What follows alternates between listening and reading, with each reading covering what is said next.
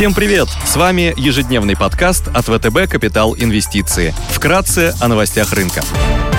Глобальные рынки.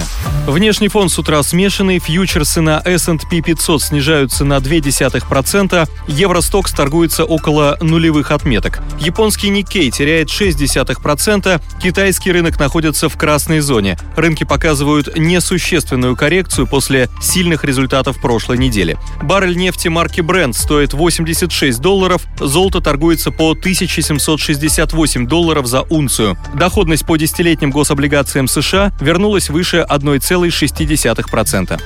Сегодня в США будет опубликована статистика по объему промышленного производства в США год к году.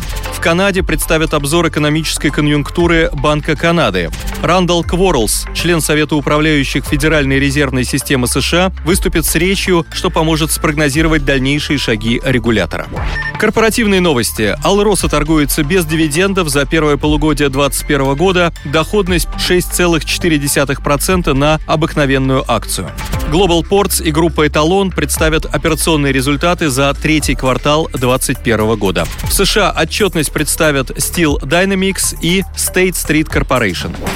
Идея дня. Сегодня мы хотели бы обратить ваше внимание на компани-финансьере Richmond SA, одного из крупнейших холдингов в сфере люксовых товаров, преимущественно сфокусированный на продаже ювелирных изделий и премиальных часов.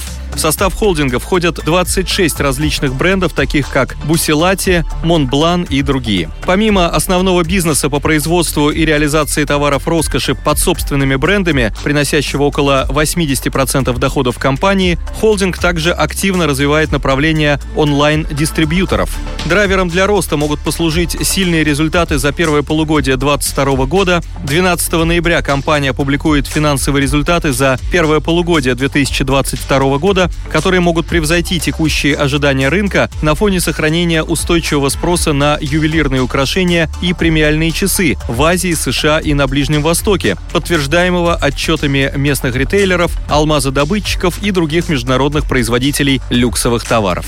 Также раскрытие стоимости онлайн-дистрибьюторов должно помочь в переоценке стоимости компании. В рамках годового собрания акционеров в сентябре председатель правления группы объявил о проявляемом интересе к онлайн-активам компании и обещал поделиться новостями до конца года. Целевая цена – 135 франков за акцию, что дает потенциал для роста стоимости порядка 20%.